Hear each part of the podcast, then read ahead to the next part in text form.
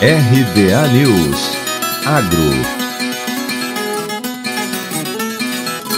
o objetivo de evitar prejuízos provocados pela ferrugem asiática, doença agressiva que ataca as lavouras de soja há cerca de 20 anos no Brasil e desde então provoca prejuízos bilionários, que o vazio sanitário existe. A medida também é aplicada na cultura de algodão para o controle do bicudo e no cultivo do feijão para a mosca branca. O período de vazio sanitário, prestes a ser iniciado em algumas áreas brasileiras, é também ideal para a execução de manejos que auxiliam a proteção da produtividade das soja. O vazio sanitário para a soja ocorre em épocas diferentes do ano em cada região do Brasil, começando pelo estado do Paraná por volta da primeira quinzena de junho. As microrregiões de Santarém, Almeirim, Itaiatuba e Altamira, todas localizadas no Pará, são as últimas a iniciar o vazio sanitário no começo de outubro, segundo o calendário da Embrapa. Lenison Carvalho, especialista de grandes culturas da Ouro Fino Agrociência, ressalta que é importante realizar o vazio para a eliminação das plantas tigueiras hospedeiras de pragas e doenças,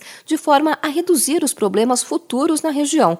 Com o vazio, também se evita as penalidades impostas pelos órgãos de fiscalização, podendo inclusive gerar multas para os agricultores.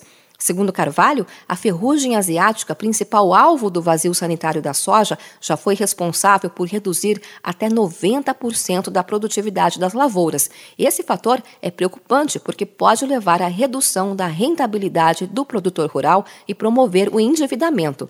Para a dessecação, feita duas vezes em momentos diferentes para melhor controle das ervas daninhas, o intervalo sugerido é de 10 a 15 dias entre uma aplicação e outra. Com isso, a eliminação da soja tigueira, que nasce de maneira voluntária e pode surgir na entre-safra, o plantio poderá ser feito no limpo, que permite melhor desenvolvimento da lavoura. Outra dica para o momento sequente do cultivo é estudar a área e fazer um levantamento das pragas presentes para então determinar o manejo mais adequado para o plantio.